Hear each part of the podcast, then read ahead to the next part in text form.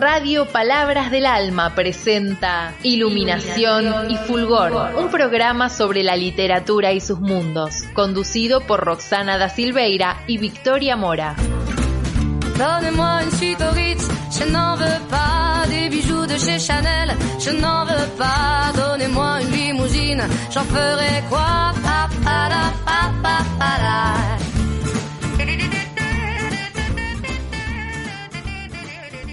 Buenas tardes a todos y todas. Bienvenidos a un nuevo programa de Iluminación y Fulgor, 30 minutos de literatura por Radio Palabras del Alma. Mi nombre es Victoria Mora y junto con Roxana Silveira, como cada sábado, vamos a compartir con ustedes la literatura que nos apasiona. Hoy especialmente vamos a hablar de poesía. En mi caso voy a hacer un breve recorrido sobre algunos poetas latinoamericanos que también han tenido lazos con las cuestiones políticas eh, de nuestro continente, especialmente en torno a la revolución, ¿no? a la posibilidad de una América Latina más justa con la que aún soñamos, cómo eh, América Latina ha tenido grandes voces eh, en, el sentido poético, porque eh, sin dudas han, sido grandes, grandes poetas, y además eh, grandes poetas que han decidido que su escritura y su poesía acompañara los movimientos revolucionarios. Ahí hay una apuesta muy fuerte a creer que la literatura también es un arma para cambiar la realidad, que un poema puede ser leído y cambiar la mirada sobre nuestro entorno, sobre nuestras posibilidades, sobre nuestra realidad política. Eh, como toda selección termina siendo un poco arbitraria o más bien dirigida por gustos personales, así que es un recorrido que además por limitaciones obvias de tiempo va a estar incompleto, pero bueno, eh, comparto este que yo elegí para hoy, para leerles y para compartir con ustedes en esta tarde. Bueno, en principio voy a nombrar a Pablo Neruda, seguramente lo conocen, han escuchado hablar de él, es uno de los grandes poetas latinoamericanos, con algunas contradicciones que cuando converso con amigos eh, o, o, integrantes de los talleres que coordino sobre literatura, este tema surge. ¿Qué nos pasa cuando conocemos facetas que son bastante desagradables de aquellos escritores o poetas que admiramos, como es el caso de Neruda, bueno, que con bueno, que se han reconocido historias de él, de agresiones hacia mujeres, del abandono de una hija en Europa, bueno, cosas que son realmente espantosas pero a la vez uno vuelve sobre sus poemas y no puede dejar de pensar que su pluma ha sido una influencia muy grande para también otros poetas, que fue, es y se, seguramente será leído por muchos, por muchos años más y que no deja de ser un, un gran poeta, ¿no? A pesar de aquello que igual está bueno que no neguemos y que reconozcamos que también existió. Eh, bueno, en relación a lo que les decía y a este recorte especialmente de la pluma puesta eh, en función de la denuncia de las injusticias y de la esperanza y la apuesta a, a un mundo mejor, bueno, son muchos los poemas de, de Neruda que van en esta línea. Yo voy a leer dos. El primero es El cobre. Al cobre lo llamábamos chileno, porque nacía de chilenas manos, y nuestro territorio estaba lleno del subterráneo sol cordillerano del cobre que no estaba destinado a los piratas norteamericanos. Hasta que yanquizado, hasta el ombligo, el presidente Frey, momio cristiano, regaló nuestro cobre al enemigo. Pero mi pobre patria intransigente esperó entre el saqueo y las escorias, entre Chuquicamata y el teniente, la hora de despertar, y se comprende que con el pabellón de la victoria de un solo golpe Salvador Allende, de los colmillos norteamericanos rescató el cobre, para siempre ahora devolviéndole a Chile soberano. Otro de los poemas es Testamento I. Dejo a los sindicatos del cobre, del carbón y del salitre mi casa junto al mar de Isla Negra. Quiero que allí reposen los maltratados hijos de mi patria, saqueada por hachas y traidores, desbaratada en su sagrada sangre, consumida en volcánicos harapos. Quiero que al limpio amor que recorriera mi dominio descansen los cansados, se sienten a mi mesa los oscuros, duerman sobre mi cama los heridos. Hermano, esta es mi casa, entra en el mundo de flor marina y piedra constelada que levanté luchando en mi pobreza. Aquí nació el sonido en mi ventana como una creciente caracola y luego estableció sus latitudes en mi desordenada geología. Tú vienes de abrazados corredores, de túneles mordidos por el odio. por el salto sulfúrico del viento. Aquí tienes la paz que te destino, agua y espacio de mi Oceanía. Bien, bueno, por supuesto que recomiendo que, busquen eh, la, poesía de Neruda y que lo, lean y, y, bueno, y que su poesía pueda seguir recorriendo nuestra tierra. Eh, de Chile voy a cruzar a Uruguay y voy a recuperar poemas de Mario Benedetti, que bueno, Mario Benedetti también ha escrito tanto mm, en su obra poética como en su narrativa sobre lo que significó la dictadura uruguaya, sobre incluso su condición de exiliado y lo que también significó retornar a la patria luego del exilio. Bueno, hay, muchos, muchos de su, muchos eh, fragmentos de su obra que recuperan esto. Por ejemplo, les recomiendo el libro El olvido está lleno de memorias, son unos poemas hermosos. Bueno, o las novelas Primavera con una esquina rota, que también tiene que ver con, la experiencia de, ser preso político. Eh, y para hoy elegí dos poemas, eh, uno que es Hombre que mira a su país desde el exilio. País verde y herido, comarquita de veras, patria pobre País ronco y vacío, tumba muchacha, sangre sobre sangre. País lejos y cerca, ocasión del verdugo, los mejores al cepo. País violín en bolsa, o silencio hospital, o pobre Artigas. País estremecido, puño y letra, calabozo y praderas. País, ya te armarás, pedazo por pedazo, pueblo, mi pueblo. Y otro que elegí se llama Che 1997, que me parece un poema muy interesante porque recupera también ese intento que con el avance del neoliberalismo en la década del 90, a lo largo de toda Latinoamérica, como también ese proceso socioeconómico que vivimos fue un proceso de vaciamiento cultural y cómo también se empieza a producir un uso del icono de la imagen del Che ya totalmente vaciado del sentido revolucionario que originalmente tenía, como también para eh, el resto, ¿no? para, para el resto de Latinoamérica, me refiero respecto a Cuba, también fue los 80 y los 90 fueron los tiempos en los que hubo que seguir adelante a pesar de la derrota y tanta muerte, ¿no? Y tanta sangre derramada. Eh, entonces, bueno, les leo el poema. Se llama Che 1997. Lo han cubierto de afiches, de pancartas, de voces en los muros, de agravios retroactivos, de honores a destiempo. Lo han transformado en pieza de consumo, en, memoria trivial, en ayer sin retorno, en rabia embalsamada. Han decidido usarlo como epílogo, como última tula de la inocencia vana, como añejo arquetipo de santo Satanás, y quizá han resuelto que la única forma de desprenderse de él o dejarlo al garete es vaciarlo de lumbre, convertirlo en un héroe de mármol o de yeso, y por lo tanto inmóvil, o mejor como mito o silueta fantasma del pasado pisado. Sin embargo, los ojos incerrables del Che miran como si no pudieran no mirar, asombrados tal vez de que el mando no entienda que treinta años después sigue bregando dulce y tenaz por la dicha del hombre. Bueno, me quedo en Uruguay y voy a hablar, como ya hemos hablado en otras oportunidades, de esta, pero que hablaremos incansablemente porque la amamos, la gran poeta Idea Vilariño, una hermosa y mujer, eh, una gran, gran poeta, que también ha tenido un compromiso político intenso, vinculada al Frente Amplio, a los movimientos de izquierda y luego al Frente Amplio en Uruguay. Eh, en este, en este, para esta oportunidad voy a compartir un poema que se llama A Guatemala. Estabas en tu casa, eras una muchacha, moderna, joven, pura, arreglándote el pelo. Eras para nosotros los sudamericanos, vegetantes y muertos, la hermana que se lanza a la vida, la valiente, la de nuevo destino, y viéndote reír, las otras, las hermanas marchitas y sin dueños, se miraban en ti. Cobraban fuerzas y volvían a muertos ideales, pero no podía ser y todos lo sabían, te siguieron de noche, te pujaron a un viejo callejón sin salida, te golpearon la boca, te ataron y encerraron. ¿Qué digo? No te ataron, te tienen de sirvienta. Sí, señor, sí, señor.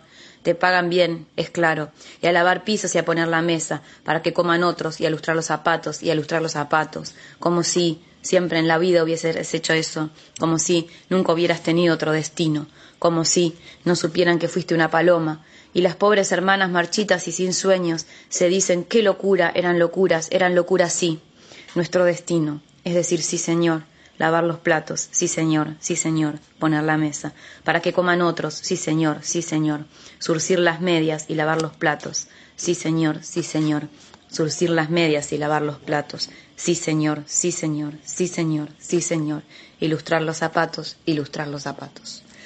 Y voy a leer un fragmento de Digo que no murió, dedicado al Che Guevara. Digo que no murió, yo no lo creo. No lo dejaron ver por el hermano y lo dieron por muerto tantas veces.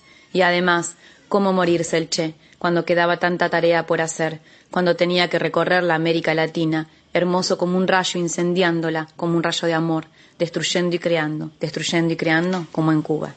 Bueno, y para cerrar voy a recuperar, porque bueno, ya hemos hablado de esta poeta en el programa, que es Lucina Álvarez, una mm, poeta em, nacida en España, pero que de pequeña eh, vino a Buenos Aires y creció acá, eh, en Argentina, desaparecida por la última dictadura militar, maestra y gran poeta, como van a ver con el ejemplo de los dos poemas que elegí para compartir con ustedes hoy. El primero es Un favor a la poesía.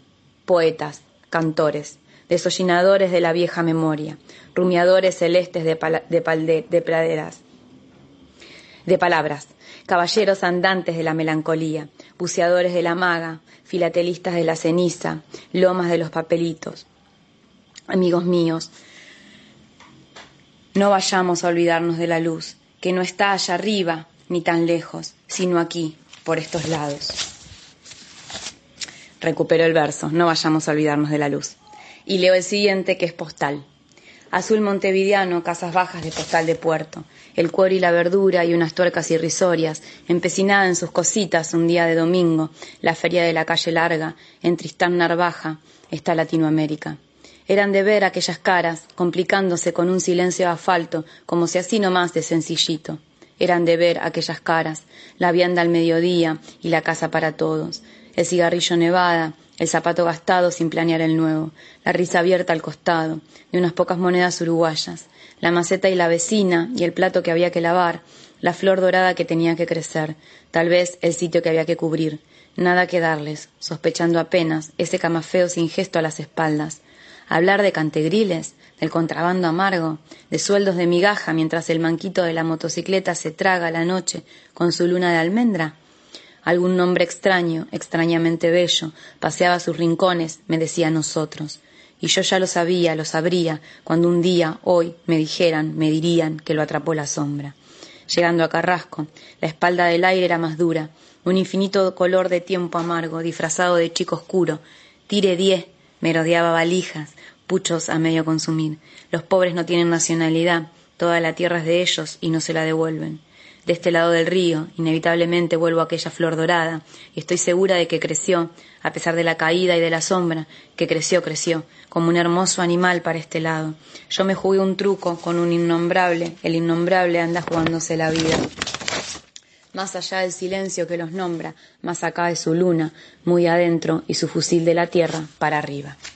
Bueno, si quieren conocer más sobre Lucina Álvarez pueden encontrar en internet otros de sus poemas y también para conocer su historia pueden leer eh, un libro que yo ya también he recomendado que escribió Omar Álvarez, su hermano, que es un precioso homenaje, que se llama Primavera, eh, Perros en invierno o Primaveras con Lucina. Eh, que bueno, lo publicó Editorial Barenhaus, que es una hermosa semblanza de esta gran poeta. Eh, bueno, y hablando de poesía y Latinoamérica, los dejo entonces con la canción Ojalá de Silvio Rodríguez y luego con Roxana Silveira. Hasta el próximo sábado.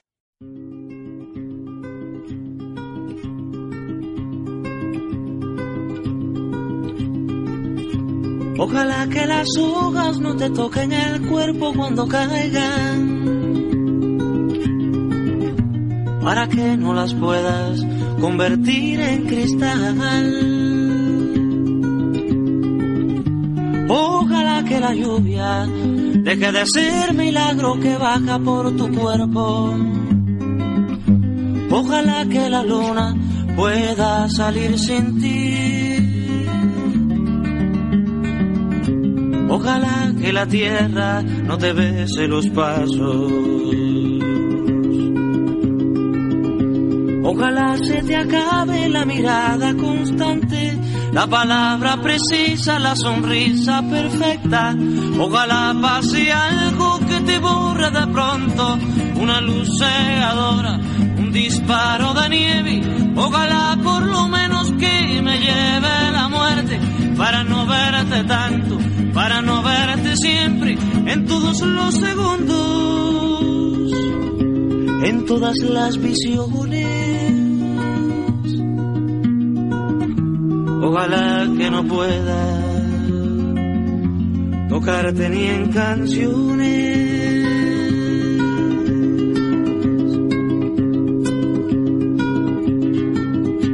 Ojalá que la aurora no dé gritos que caigan en mi espalda. Ojalá que tu nombre se le olvide a esa voz. Las no retengan tu ruido de camino cansado. Ojalá que el deseo se vaya atrás de ti. A tu viejo gobierno de difuntos y flores. Ojalá se te acabe la mirada constante, la palabra precisa, la sonrisa perfecta. Ojalá pase algo que te borra de pronto, una luz cegadora, un disparo de nieve. Ojalá por lo menos que me lleve la muerte para no verte tanto, para no verte siempre, en todos los segundos, en todas las visiones. Ojalá que no pueda tocarte ni en canciones. Ojalá pase algo que te borre de pronto. Una luz cegadora, un disparo de nieve. Ojalá por lo menos que me lleve la muerte para no verte tanto, para no verte siempre en todos los segundos, en todas las visiones. Ojalá que no pueda tocarte ni en canciones.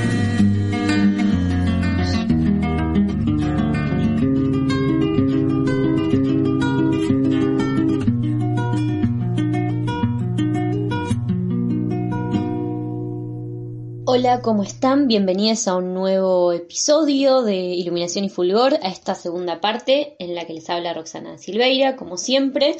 Y bueno, vamos a seguir hablando de mm, este tema que elegimos hoy, esta selección de poesía latinoamericana. Para arrancar este bloque, elegí a Cristina Peri Rossi, escritora, poeta, novelista uruguaya, con la que me encontré hace poco. Leí uno de sus libros, Condición de Mujer, hace muy poquito y la verdad es que me, me encantó y, quería compartir con, con ustedes algunos de, de, estos, de estos poemas que, que me, me tocaron alguna fibra. Bueno, primero les hago una mini intro a Cristina Peri Rossi. Eh, nació el 12 de noviembre de 1941 en Montevideo, Uruguay. Eh, como les decía antes, escribió narrativa, poesía. Durante la dictadura militar de Uruguay se exilió en España, eh, vive en España actualmente. El tema de, del exilio es uno de los temas que aparecen también en su poesía, como el, amor, em, las mujeres, el erotismo. La verdad es que es como un, un universo muy, muy interesante el, que plantea en sus poemas. Eh, ahora les voy a leer para que vean un, un, un poco de, esto que les decía, de, los temas que, aborda. Bueno, quiero arrancar con Dedicatoria, que es un poema muy cortito, pero que me parece de... Lo leí y me parece de cabecera, de hecho lo, lo anoté y lo pegué acá en, en mi pared de frases porque me parece muy, muy lindo y dice así. La literatura nos separó, todo lo que supe de ti lo aprendí en los libros, y a lo que faltaba yo le puse palabras. Nada, me parece una belleza absoluta. Otro, Bitácora, cortito también, dice, no conoce el arte de la navegación quien no ha abogado en el vientre de una mujer, remado en ella, naufragado y sobrevivido en una de sus playas. Precioso también. Bueno, y ahora les voy a compartir eh, este que se llama Montevideo. Eh, y acá podemos ver esto que, que les nombraba antes del, del exilio. Y dice, Nací en una ciudad triste, de barcos y emigrantes, una ciudad fuera del espacio, suspendida de un malentendido. Un río grande como mar, una llanura desierta como pampa, una pampa gris como cielo. Nací en una ciudad triste, fuera del mapa, lejana de su continente natural, desplazada del tiempo, como una vieja fotografía virada al sepia. Nací en una ciudad triste de patios con helechos, claraboyas verdes y el envolvente olor de las glicinas, flores borrachas, flores lilas. Una ciudad de tangos tristes, viejas prostitutas de dos por cuatro, marineros extraviados y bares que se llaman City Park. Y sin embargo la quise, con un amor desesperado, la ciudad de los imposibles, de los barcos encallados, de las prostitutas que no cobran, de los mendigos que recitan a Baudelaire la ciudad que aparece en mis sueños, accesible y lejana al mismo tiempo, la ciudad de los poetas franceses y los tenderos polacos, los ebanistas gallegos y los carniceros italianos. Nací en una ciudad triste, suspendida del tiempo, como un sueño inacabado que se repite siempre. Ay, es terrible. Y el final, eh, el, el último, la última estrofa me parece una belleza. Nací en una ciudad triste, suspendida del tiempo, como un sueño inacabado que se repite siempre. Ay, no, no, no, me mata. Em, bueno, después hay otro poema que me encanta, que se los voy a compartir. Me parece muy fuerte, eh, cortito y muy, muy fuerte. Es eh, poema 14 y dice, Ninguna palabra nunca, ningún discurso, ni Freud ni Martí sirvió para detener la mano, la máquina del torturador. Pero cuando una palabra escrita en el margen, en la página, en la pared, sirve para aliviar el dolor de un torturado, la literatura tiene sentido. Me encanta esto también, eh, cómo escribe sobre la literatura. Con este poema que les leí antes de, dedicatoria, em, me parece bellísimo cómo habla de la literatura y la verdad que este, este poema, no sé, como que me, me llega un montón todo lo que, todo lo que escribe. En el anterior también está nostalgia del, del, exilio, ¿no? Eh, terrible. Em, bueno, y este, me, porque muchas veces pensamos en esto, ¿no? ¿Qué sentido tiene? Y, es, nada, este poema también me parece de cabecera. Creo que, o sea, lo leí y dije esto, de este poema no me olvido nunca más. Este que les voy a leer otro que se llama Mensajes, en el que también habla de la literatura y dice así. Se escribe como se lanza una botella al mar, soñando con una playa, un lector, una lectora, pero cuando por azar de los vientos y la conjunción errática de las mareas la botella navegante llega a la orilla y alguien la recoge, lee el mensaje, hay que confesar, quien envió el mensaje está ya en otra cosa. Ah, me encanta, me encanta, me encanta, me encanta, me encanta. Bueno, eh, esa es mi una selección de poemas de Cristina Perirossi. Hay un montón, de verdad, es muy profunda y trata temas que por lo menos a mí me, interesan un montón. Eh, ahí esto me parece un datazo, que es que eh, la obra poética reunida se publica acá en Argentina por primera vez, tipo todos sus poemarios. Em, el volumen se llama Detente Instante, Eres tan bello, editado por Caballo Negro, incluye 16 poemarios em, y algunos poemas sueltos. Y bueno, trata como todo esto que, que les decía, los destierros, el exilio, las mujeres, las palabras. Y, bueno, nada, eso me parece como un datazo. La verdad es que me encantaría tener la poesía reunida de ella porque, porque me fascinó y como que también me, nada, es un universo que voy a seguir explorando. Me parece un, una gran opción como para, para seguir mi recorrido de lectura, ¿no? Conocerla más. Bueno, y el segundo poeta que, eh, que elegí para esta selección es Oliverio Girondo poeta argentino que, nada, que a mí siempre me, llamó muchísimo la atención desde que lo conocí en el colegio y de grande lo eh, seguí también leyéndolo, me parece que tiene poemas muy, muy interesantes, les voy a compartir algunos. Y bueno, intro, Octavio José Oliverio Girondo nació en Buenos Aires el 17 de agosto de 1891. El buen pasar de su familia le permitió conocer Europa a temprana edad, donde vivió y estudió algunos años en Inglaterra y Francia. Allí conoció y estrechó lazos literarios y amistosos con poetas y artistas que lo introdujeron en los diversos círculos de las corrientes estéticas emergentes, como el surrealismo, y su conocimiento de los movimientos artísticos de vanguardia europeos lo llevó a investigar un estilo que revolucionaría la literatura argentina. Nada, un, experimentador total, eh, Oliverio, con su poesía, por eso también me gusta tanto como que siento totalmente vivo en él, viva en él la idea de, mm, experimentar, ¿no? con la poesía, que es un género para mí que es como un, como un lienzo en blanco, ¿no? En el que se puede probar tanto, como la experimentación del lenguaje en su máxima expresión, ¿no? Bueno, les voy a leer uno de mis preferidos que no solo, o sea, lo, lo amo por miles de razones, y una es eh, porque es uno de los poemas que más disfruto leer, o sea, en voz alta. A mí me gusta mucho leer en voz alta, eh, poesía, todo igual, narrativa, todo, me gusta leer en voz alta, pero este poema me, me fascina leerlo en voz alta, me parece espectacular, o sea, tiene una musicalidad de otro planeta. Y es, tal vez lo conozcan porque es clásico de los clásicos, si los hay, poema 12, y dice, se miran, se presienten, se desean se acarician, se besan, se desnudan, se respiran, se acuestan, se olfatean, se penetran, se chupan, se demudan, se adormecen, se despiertan, se iluminan, se codician, se palpan, se fascinan, se mastican, se gustan, se babean, se confunden, se acoplan, se disgregan, se aletargan, fallecen, se reintegran, se distienden, se enarcan, se menean, se retuercen, se estiran, se caldean, se estrangulan, se aprietan, se estremecen, se tantean, se juntan, desfallecen, se repelen, se enervan, se apetecen, se acometen, se enlazan, se entrechocan, se agazapan, se apresan, se dislocan, se perforan, se incrustan, se acribillan, se remachan, se injertan, se atornillan, se desmayan, reviven, resplandecen, se contemplan, se inflaman, se enloquecen, se derriten, se sueldan, se calcinan, se desgarran, se muerden, se asesinan, resucitan, se buscan, se refriegan, se rehuyen, se evaden y se entregan. Eh, me parece, o sea, este poema es una experiencia leerlo, definitivamente. Bueno, después, nada, hay muchos poemas igual posta que, que amo de, de Oliverio y que se los leería. Eh, hay uno que me gusta mucho, eh, me gusta cómo juega con la repetición de la misma palabra, que es amor. Eh, y se llama Todo era amor. Y también me gusta, siento como que sus poemas son re para leer en voz alta. Todo era amor, se llama. Todo era amor. Amor. No había nada más que amor. En todas partes se encontraba amor.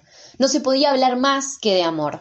Amor pasado por agua, amor a la vainilla, Amor al portador, amor a plazos, amor analizable, analizado, amor ultramarino, amor ecuestre, amor de cartón piedra, amor con leche, lleno de prevenciones, de preventivos, lleno de cortocircuitos, de cortapisas, amor con una gran M, con una M mayúscula, chorreado de merengue, cubierto de flores blancas. Amor espermatozoico esperantista, amor desinfectado, amor untuoso, amor con sus accesorios, con sus repuestos, con sus faltas de puntualidad, de ortografía, con sus interrupciones cardíacas y telefónicas, amor que incendia el corazón de los orangutanes, de los bomberos, amor que exalta el canto de las ranas bajo las ramas, que arranca los botones de los botines, que se alimenta de encelo y de ensalada amor impostergable y amor impuesto, amor incandescente y amor incauto, amor indeformable, amor desnudo, amor, amor que es simplemente amor, amor y amor y nada más que amor. Es un espectáculo, el juego de palabras, por favor, los sonidos, la musicalidad, qué espectacular.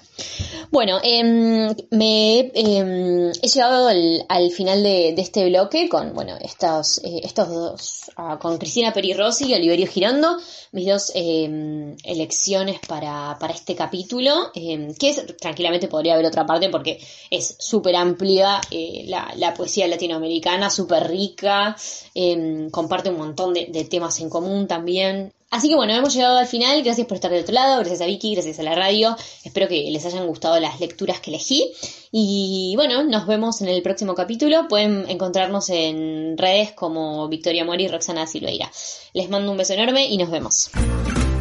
Donnez-moi une suite au je n'en veux pas des bijoux de chez Chanel, je n'en veux pas. Donnez-moi une limousine, j'en ferai quoi pa, pa, pa, pa,